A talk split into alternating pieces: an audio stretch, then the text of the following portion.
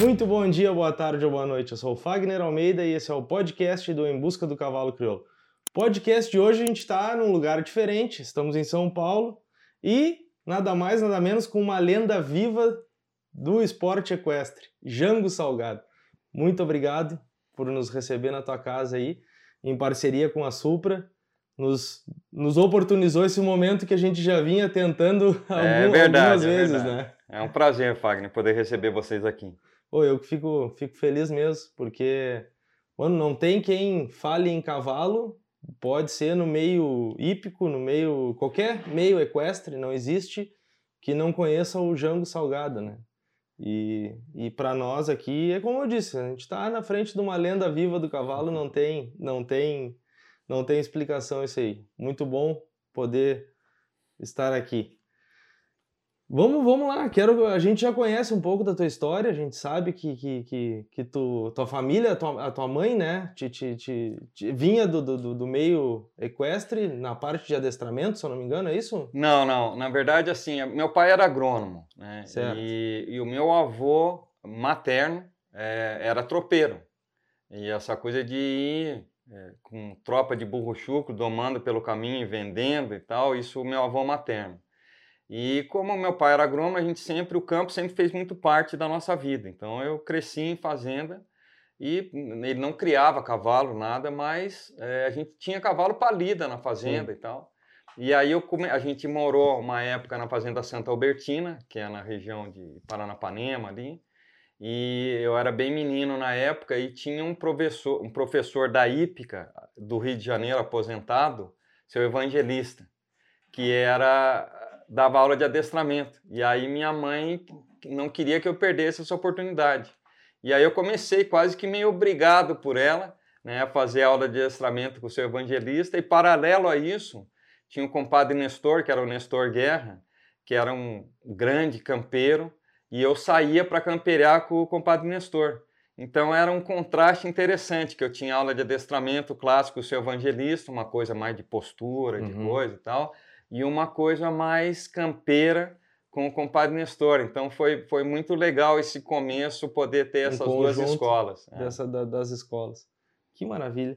E, e- eu fiquei sabendo, é verdade, que tu era meio, tu, tu gostava de skate. Eu era skatista. pra você ter uma ideia, meu presente de 15 anos foi uma rampa na fazenda, né? Só que assim, eu era skatista meio diferente, porque eu andava de skate, mas eu saía de fivela, né? Então, porque o cavalo também já fazia parte, né? Sim. E aí depois, quando realmente eu comecei a, a entrar para valer no cavalo, aí, aí, Aí, aí, a- todo o resto ficou para trás. se foi, né? É. Claro, que daí tu te dedicou a tua vida É. a 100% ao cavalo, né? E com isso tu foi, tu te aprimorou nos Estados Unidos, ah, tu foi pra lá, ficou um tempo lá e Uhum. depois retornou, né? Isso. Tá, perfeito. Agora, como é que foi, eh, por que que, tu tem uma ligação muito forte conosco lá no Sul. Uhum. Tu, como é que tu foi parar em Porto Alegre? O, a minha prime... o meu primeiro curso, Fagner, foi em 90. É, o seu Vasco da Costa Gama que me chamou para dar um curso. E 90 foi o ano que eu meu, ganhei o meu primeiro título importante, que eu fui campeão nacional de rédeas pela BQM. Uhum. E aí o seu Vasco, ele tinha quardimilha e crioulo. E aí ele me chamou para dar um curso. E aí eu fui dar esse curso em Guaíba. E, e depois disso, se eu não me engano, a primeira cabanha que me procurou foi a Cabanha Infinita, o Roberto Davis, Roberto que me Davis. chamou. Né? E aí eu comecei a, a dar assessoria para o Roberto. E que na época, né, a gente está falando de 91, né? Então, assim, então na verdade, muita gente, não, o que que um paulista treinador de cavalo de rédea tá achando que ele vai fazer no freio de ouro, né? Esses caras não vão chegar em lugar nenhum, né? E aí com o tempo a gente conseguiu freio de ouro, freio de prata, freio de bronze, bocal de ouro, enfim, né? Aí depois na rédea, Com assessoria, né? Com Não- assessoria, Não, não é. contigo montando. não, não, com Não, assessoria. Com assessoria. né? É. E aí, através disso, outras cabanhas começaram a me procurar. Né? Então, outros treinadores, outras cabanhas. Aí eu tive, fui para Paineiras, fui para GAP, né? fui para do Vicente Matas. Agora eh, me fugiu o nome da. Do, do- da Mapuche? Não, não, não. Andou pela Mapuche agora por últimos. Não, não, o Vicente Matas lá de Itaqui. De daqui. É. E, enfim, aí foram, foram vários vários treinadores de freio de ouro que fizeram curso comigo, que eu dei assessoria. E, e na verdade foi engraçado porque eu, eu quando eu comecei né, a, a, conhecer o crioulo um pouco mais de perto, embora eu já fosse um treinador, graças a Deus, com títulos e tal, eu vi que o cavalo tinha potencial para fazer rédeas. Né? Porque até então era uma coisa muito. Era um. Não, é impossível se ganhar de um quarto de milha na prova de rédeas. E eu estava dando uma assessoria na Paineiras. E conversando um dia com a Mariana Telechê, né? Eu falei, Mariana, você não se anima a botar um cavalo para treinar para rédeas? Ele falou, Jango, mas você acha que nós vamos conseguir ganhar de um quarto de milha na rédea? Eu falei, só tem um jeito de saber. Tem que experimentar. Se a gente não experimentar, nós nunca vamos saber. Né? Tá, mas você se anima a pegar um cavalo? Eu falei, claro que eu me animo. Ela falou, então tá, então escolhe um cavalo. E aí eu escolhi o BT Aragano. Né, o BT Aragano foi o primeiro cavalo crioulo que eu treinei. Aí eu fui campeão do Ford Open, fui reservado campeão nacional, fui reservado campeão do Derby. E, e depois que ele saiu da minha mão, ele acabou sendo freio de bronze. Né? Então a gente foi quebrando vários paradigmas, que muita gente achava que ah, não, nunca o crioulo vai conseguir ser competitivo na rédea quanto o guarda-milha. A gente mostrou que era possível. Né? E também muita gente falava, ah, nunca um cavalo treinado para rédeas vai andar bem no freio de ouro. A gente também mostrou que isso era possível. Então a gente foi quebrando né, uma série de barreiras e aquele negócio que eu sempre falo, né, Fagner? Argumento você contra-argumenta, fato é indiscutível, resultado é fato. Né? Quando você mostra resultado, algumas pessoas podem gostar, outras não, mas é indiscutível. Né?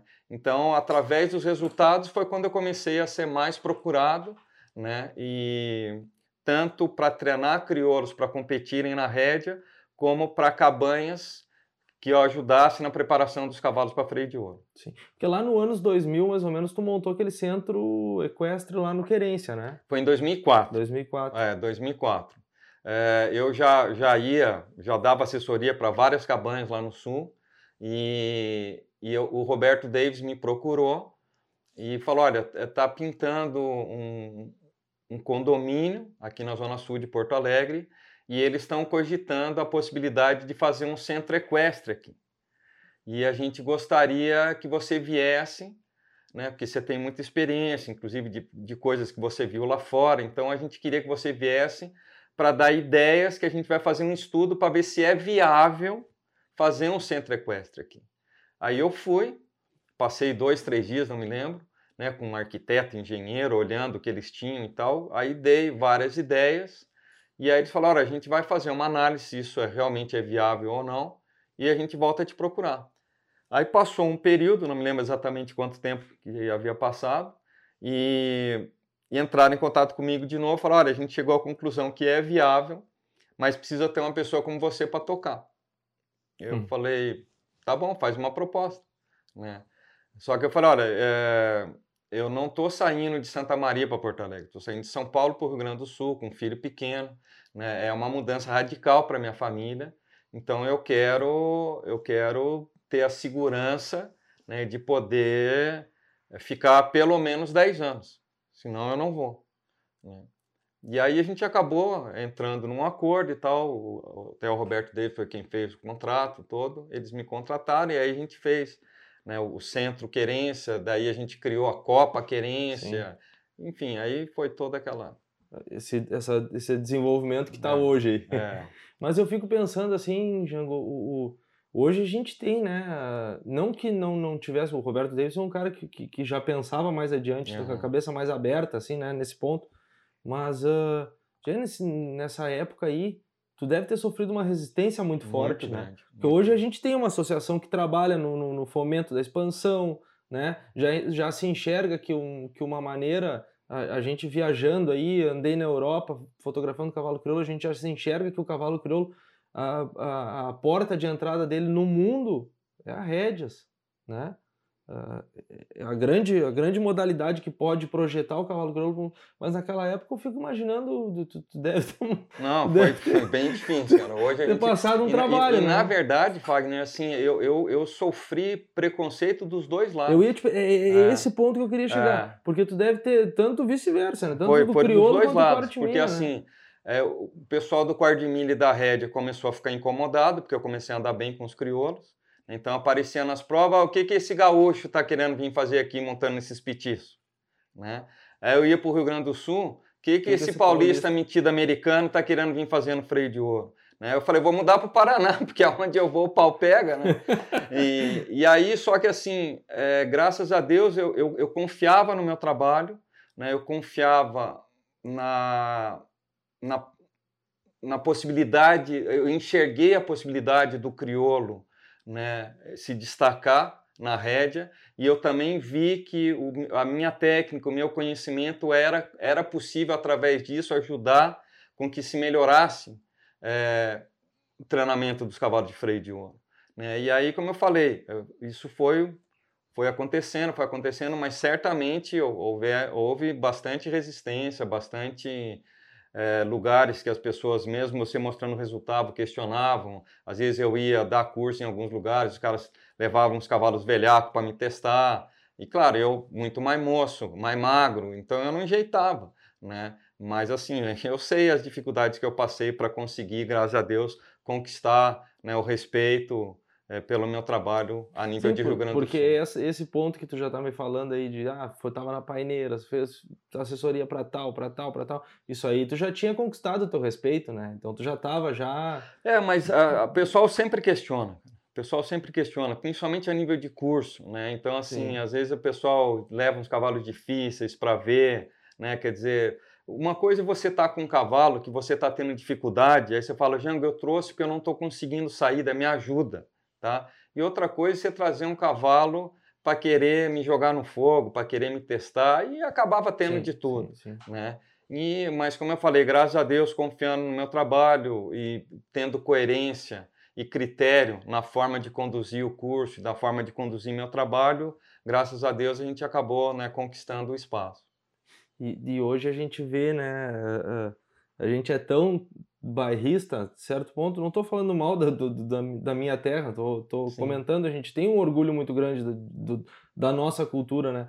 Mas no fim, hoje, muito dos ginetes, a gente estava conversando em off aqui antes, muito dos ginetes termina te chamando para te prestar assessoria, porque daqui a pouco eles têm uma dificuldade em algum movimento e outro, e termina que, que muitos deles, né? Não é um nem dois, são muitos deles, né?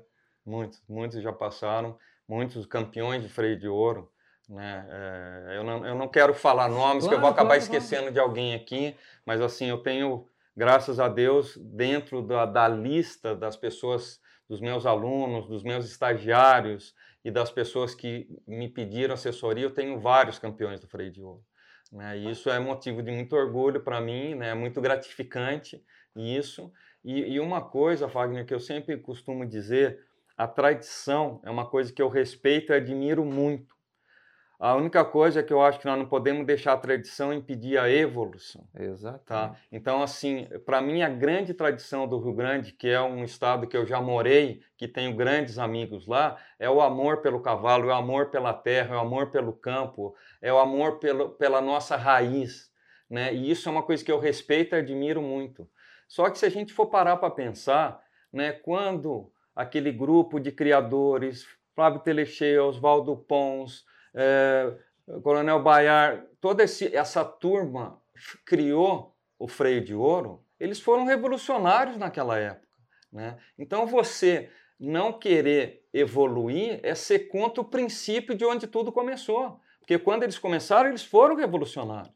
Né? Então, eles também evoluíram eles também momento, evoluíram. Né? né? O Fusquinha já foi um carrão. É. Né? Hoje já existem carros melhores que o Fusca. Né? Então eu, eu, eu não quero tirar é, é, é, é, a tradição do Rio Grande, eu não quero tirar o pelego do gaúcho, eu não quero de jeito nenhum, não é nada disso. Mas eu acho que se existe né, uma forma de trabalhar que você pode ter melhor resultado, se judiando menos, judiando menos do teu cavalo e chegando onde você quer, eu acho que não tem por que você não tentar. Né? Então, assim, até é uma coisa que numa dessas minhas mudanças eu acabei perdendo, sinto muito, espero poder encontrar, foi o livro do Coronel Baiar, que ele fez uma dedicatória para mim, ah. né? E, e, e, eu fiquei até emocionado na dedicatória, né? sabendo quem ele é, o que ele representa para a raça, para o freio de ouro, né? Ele, se eu não me engano, era isso. Ele falou assim: ao Jango, um homem do cavalo, para o cavalo, com o cavalo. Muito obrigado por tudo que você trouxe para o freio de ouro. Escutar isso de um homem desse, cara, não tem preço. Não né? tem preço. E, mas e, voltando nessa questão da rédeas, Jango, a, a, hoje a gente tem. Eh, tu foi um dos pioneiros, né, com o Farrapo do Infinito, fazendo, fazendo recordes, né, uhum. com o Farrapo. E, e, hoje o cavalo crioulo ele é pouco, ele é pouco testado e, e, consegue um pouco fazer, consegue um pouco não, ele consegue fazer frente com, com, com animais de ponta aí do, de, é. do, do, do quarto time. Não, não tô questionando sim, sim. O, o que, que é melhor e o que, que é, é pior, porque... não tô, mas além de ter pouco número, ele ainda consegue é, fazer. Na uma... verdade, assim, o que eu sempre digo, eu não, eu, uma das perguntas que mais me faziam, né? Ah, Jango, agora você já montou bastante nas duas raças, crioulo e cordimira, qual é o melhor? E eu sempre respondia da mesma forma. Para mim, só existem duas raças de cavalo no mundo: cavalo bom e cavalo ruim. Eu gosto dos bons. Né? Eu já montei cordimilha excepcional, cordimilha que não valia nada, crioulo excepcional, crioulo que não valia nada. Eu acho que sempre que você rotula alguma coisa, você está correndo um risco enorme de ser injusto. Né? Então eu acho assim, a gente mostrou através de fatos e resultados que o, que o crioulo é competitivo na rede. Né? É, o, o recorde nacional de nota foi foi, foi Eduardo Salgado, meu sobrinho, com o Infinito Tapororó, no ano de 2000, que dura até hoje, que é o 232 uhum. no Ponto Futuro. Né? Então, assim, só que por outro lado, eu sempre digo, uso o seguinte exemplo. Se você pegar uma fogueira, por mais bonita que ela esteja, né, aquele fogo lindo e tal, vai chegar uma hora que se eu não botar lenha nova, apaga o fogo. Né? E eu acho que o que aconteceu, falando do crioulo na rédeas, é, eu acho que ela, essa fogueira já teve muito bonita, né? ela já teve muito mais forte, e ela quase que apagou. Né? E agora tem um ou outro dando uma sopradinha, botando um gravetinho, né? E, e é, eu acho isso uma pena, né? Porque o cavalo, como a gente sabe, né? Ele mostrou que ele é competitivo. E mas também por outro lado, uma vez eu até escrevi um artigo numa revista. É, eu não me lembro do título agora, mas é, é, se eu não me engano era Salve Nossas Diferenças, né? E aí eu começava falando né, do, do. Se você, por exemplo, for fazer uma prova e você for pedir para um chileno escolher o que ele quer, eles vão querer o rodeio chileno na média luna. Se for para um argentino, ele vai querer a paleteada. Se for para um uruguaio, ele vai querer a marcha de resistência. Se for para um gaúcho, ele vai querer o freio de ouro, né? Só que como a gente já tinha conversado, se você quiser a, a maneira mais rápida e mais eficiente de você mostrar a raça para o mundo é usando um esporte que existe no mundo inteiro. Uhum. Né? Então, tem rédeas no Japão, na Austrália, na Alemanha, na Europa inteira. Né? Então, assim, sem dúvida que a modalidade de rédea seria a principal porta de entrada do crioulo para o mundo. Né? Só que isso, te confesso que por, por um período me incomodava, eu falava, não é possível, será que os caras não estão vendo isso? Né? Só que aí depois, até por conviver, por já ter morado lá, tudo, aí você começa a ver a paixão que o chileno tem pelo rodeio, que o argentino tem pela paleteada, que o uruguaio tem pela marcha e que o gaúcho tem pelo freio de ouro. Né? Então eu termino exatamente falando salve as nossas diferenças, né? Porque é, graças a Deus que tem gosto para tudo, né? Então às vezes você, ah, seria interessante mostrar o crioulo para o mundo através da Édia, sim, mas será que eles querem? Talvez não. E eu respeito isso. Né? Eu respeito isso. Então, então é uma coisa assim, eu já fui mais intransigente com relação a isso, né? E hoje eu paro, né? A gente vai ficando mais velho, mais maduro, você vai vendo que, né, como eu disse, salve nossas diferenças, né? Oh, bacana, é bacana. Mas uh, uh, as coisas vão estão mudando, né? Estão mudando. Uhum. E a gente vê, cada ano a gente vê essa questão das rédeas, cada ano agora está tendo um, e tem que ter no mínimo um. Agora a Beth Lemans que está vindo, né? A gente teve o Loiro que foi, fez aí uhum. história também. Então acho que acho que aos pouquins, é, né? É não deixar apagar a, gente a fogueira. a gente não, exato, não deixa apagar a fogueira. A gente não vai, o freio de ouro tá lá e a gente sempre brinca, eu sempre a gente sempre fala isso. O freio de ouro tá lá, tá tudo montado lá ia lá e o freio de ouro tem ganhado uma proporção no mundo inteiro. O nome freio de ouro, a marca freio de ouro está uhum. muito grande, está muito reconhecido. Isso não vai mudar. Uhum. Agora, a, a, a, a, porta de entrada é a rédeas no uhum. mundo e com certeza o cavalo crioulo vai sendo inserido na cultura de cada um aos poucos, né? Sim. E, bom, tu foi uma prova que, que, que, a, que, levou o cavalo crioulo pro, pro mundo, né? Tu andou mundial. Tu tem ideia de quantos títulos tu tem, não? É, se eu não me engano, eu, tô com medo de falar bobagem, mas eu. É...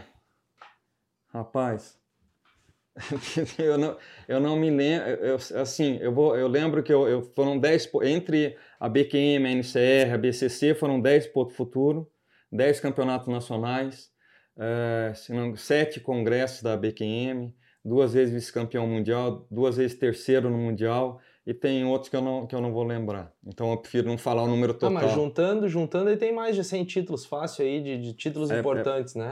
Pode ser, vamos, pode vamos ser. botar aí por é, aí, né? É. Hoje, hoje tu, tá, tu, tu, tu, parou em 2012, né? Isso. 13, 12? 12? 2012 12. foi minha última prova. Eu tive um ameaço de voltar. Na verdade, eu voltei para cá, né, onde a gente está hoje, a fazenda do meu sogro, e onde eu tive meu centro de treinamento durante muitos anos. Né. E quando a gente voltou para cá em 2019, e eu voltei a, a montar alguns cavalos meus e, e aí, eu não sei se o fato de ter voltado para o lugar onde praticamente tudo começou, eu meio que dei uma empolgada. E eu falei, bom, então já que eu vou voltar a treinar, por que não voltar a competir, né? E aí depois eu parei para pensar e, e, vi que, que, que não era não era uma coisa interessante para mim profissionalmente uhum. fazendo, né? Que eu, continuo adoro, adoro montar, adoro treinar, continuo treinando, mas é, competir é uma coisa que já já está fora de cogitação. Acho que porque eu sei o quanto eu tive que me empenhar e me dedicar para ter resultado. Né? E eu me conheço, se eu for pegar para fazer de novo, enquanto eu não conseguir, eu não vou sossegar. Né? E eu já não tenho o mesmo pique que eu tinha há 30 anos atrás. Né? Então, então eu, eu, eu, hoje eu me realizo dando meus cursos, né, dando minhas aulas, vendo. É, hoje, para você ter uma ideia, no curso online eu tenho aluno de 16 países. Né? Então, isso para mim é, é muito gratificante ver a semente dando fruto. Às vezes eu vejo reportagens do crioulo, ou até é, cursos online de treinadores do freio de ouro, eles me citando ou eles mostrando um exercício que eles aprenderam comigo, né? Então você olha e você fala, ó, a semente está dando fruto. É, não, a gente, a gente gravou com a Giovanni, uhum. né, a uhum. marca do Santos. Ela disse que só tá na rédeas hoje por causa de ti. Uhum. E ela disse que foi fazer um curso contigo lá no Querência lá. Mas quem é o tal de Jango? Não sabia nada. quem era o tal de Jango? Aí tu convidou ela para fazer o curso uh, uh, desmontada porque estava dando problema. então ela contou essa história bárbara no, no, no podcast que a gente é. gravou com ela. Tem o Tomás que está lá, né, no Querência hoje lá. E o, o Zeca, Zeca, o Zeca, eu conheço a história do Zeca aí, a gente tem vai gravar com o Zeca, a gente tá guardando o Zeca para um o Zeca ficar bravo comigo, eu tô guardando, eu digo que eu tô te guardando para um momento especial. E, e ele assim, para, para, para, tu tá só me enrolando. e o Zeca é um que é, o Zeca passou o, mais de ano. Eu, eu, eu ia te é. dizer, o Zeca é um que a gente da história que eu sei dele que ele botou a malinha nas costas e veio para cá, né? E, e um o pai dele com um baita tradicionalismo. E uma coisa, Fábio, que talvez se você não saiba, quem veio aqui primeiro foi o Macedão. Ah, é? Quem fez primeiro curso comigo foi o Macedão, né? E aí até tem uma história engraçada, né? Nosso querido Macedão, que Deus o tenha, e que ele chegou na rodoviária em Marília, né? E eu não conhecia ele. Aí ele me ligou, falou: Olha, eu já estou aqui na rodoviária. E eu estava enrolado com o negócio do curso, um monte de alunos chegando. Daí eu falei: A minha esposa vai aí buscar o senhor na rodoviária, mas vamos, me dê alguma referência, alguma coisa, a roupa que o senhor está vestido e tal. Eu estou na frente do hotel tal e fala para ela que ela vai encontrar o Buffalo Bill, né? Que ele usava aquela barba, aquela coisa e tal. E a hora que ela bateu o olho, falou: deve ser esse aí, né? Seu Macedo, sou eu mesmo e tal, né? Então, assim, então a gente eu lembro com muito carinho, não só né, do Macedão, e daí, através dele, ele veio fazer o curso, gostou, e depois disso que o Zeca veio. E o Tomás Gonçalves, o Gilberto, pai do, do Tomás, também fez curso comigo antes do Tomás fazer assessoria. Ah, é? Não sabia também, que o Gilberto. É. tinha vindo, tinha é, vindo fazer o curso. Só que aí ele fez curso comigo lá no sul, lá em Pelotas, eu dava muito curso lá em Pelotas e tal. E aí o Gilberto acho que fez mais de um curso comigo. E, e aí depois o Tomás fez assessoria por um bom tempo comigo. O, o Zeca até me contou uma, uma, uma situação que eu não sei qual é o desfecho dela. Uhum. E ele disse: Não, pode perguntar para ele que ele vai te, ele vai te dizer. Ele disse que tu pediu para ele levar um cavalo para ele, para ti e buscar um cavalo. E ele veio, selou o cavalo, tudo bonitinho, chegou lá e montou no cavalo. E, e quando estava chegando perto de ti, ele tu disse: Não, eu pedi para te trazer o cavalo, não para te montar o cavalo. É isso mesmo, é verdade. E, e, é, ele, ele me deu, eu falei: traz tal cavalo para mim, e ele veio montado. Daí a hora que ele chegou, eu falei assim, ó, quando for para você montar num cavalo, vou te fazer, vou te falar, monta no cavalo. Ele me disse Quando que já estava tempo é. aqui e tal. E... e aí ele e aí ele me disse, falou, Jango, você não tem ideia, o dia que você me falou para montar num cavalo, aquilo foi um prêmio, porque já fazia, eu não me lembro, acho que já fazia uns dois meses ou mais que ele estava aqui comigo. Foi quando eu falei, então tá, agora você pode montar. E aquilo para ele, ele falou, aquilo foi que nem ganhar um freio de ouro, né? Porque eu vi que você realmente começou a confiar em mim. Né? E aí eu comecei cada vez passar mais cavalos para ele. Então a gente lembra com muita saudade disso, né? E eu confesso que eu acho que, claro, eu muito mais moço, eu era mais durão com, com os estagiários, eu não dava moleza não. Então o cara tinha que mostrar serviço mesmo. Ele disse para mim, não, pergunta essa história para ele que é, ele vai, verdade, que ele, é que verdade. ele vai te dizer. É. E, e, e, e, através do Tomás, o Tomás, o Tomás sempre diz, né? O Tomás diz que uh, ele é um homem do cavalo hoje, a formação do cavalo dele é, é a tua, é através de ti. E ele diz que tu não ensina somente a, a, a, a, a prática do cavalo, a técnica do cavalo. Tu ensina a ter uma mentalidade de uma boa pessoa, uma cabeça boa, uma cabeça de campeão, e uma, uma cabeça de um bom ser humano. É, eu não consigo separar, né, Fagner? Eu acho assim, né, eu, eu trabalho profissionalmente com cavalo há 38 anos, tá? É, quando eu vou dar um curso, eu não compartilho com os meus alunos 38 anos de experiência com cavalo, eu compartilho 58 anos de vida, né? Porque teve muita coisa que eu aprendi fora do cavalo que me ajudou no cavalo Teve muita coisa que eu aprendi no cavalo que me ajudou fora dele.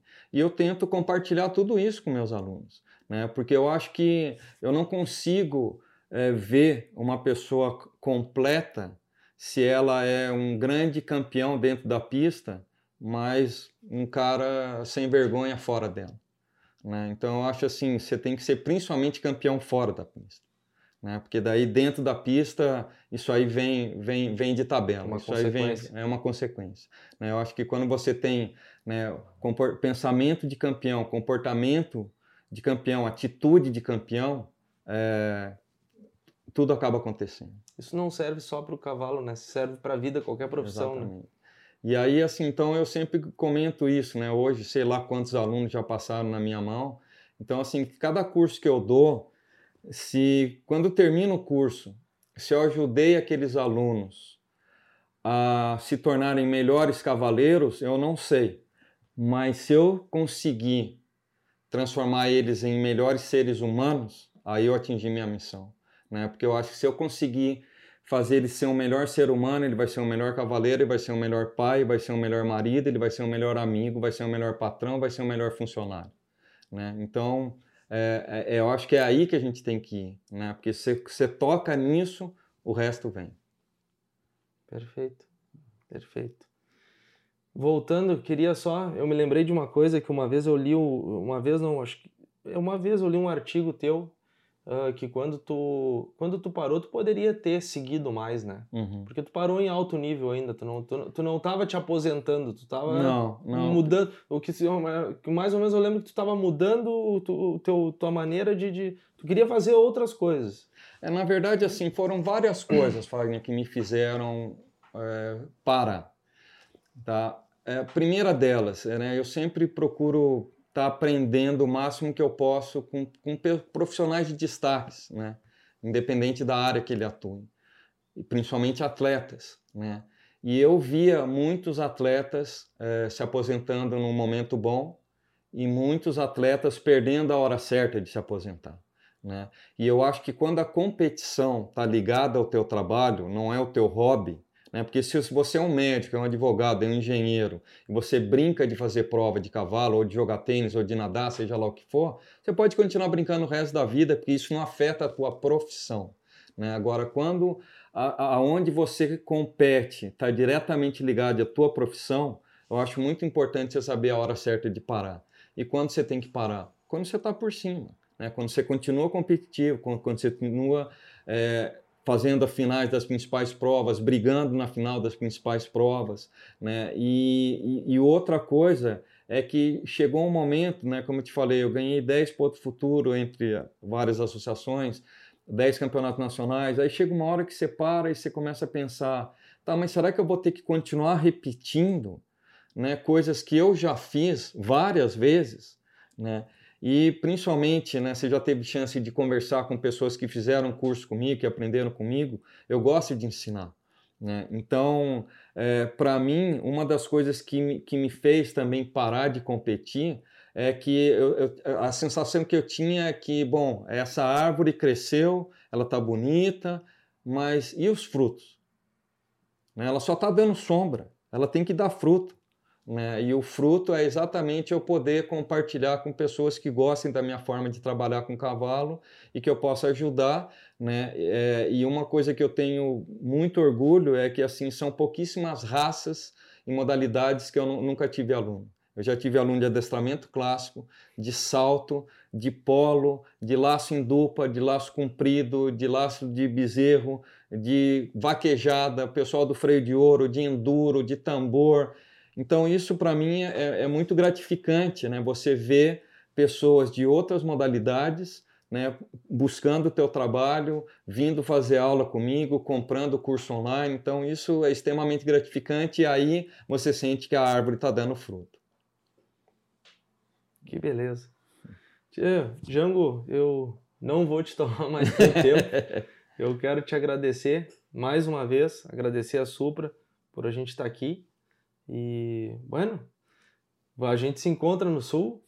Eu queria só, tem uma frase que eu anotei aqui, que eu gosto, gosto muito, tua, que o cavalo é o ser que mais me aproxima de Deus, de Deus e das, das pessoas. pessoas. Muito obrigado. Um abraço grande. Valeu, Valeu. Feito.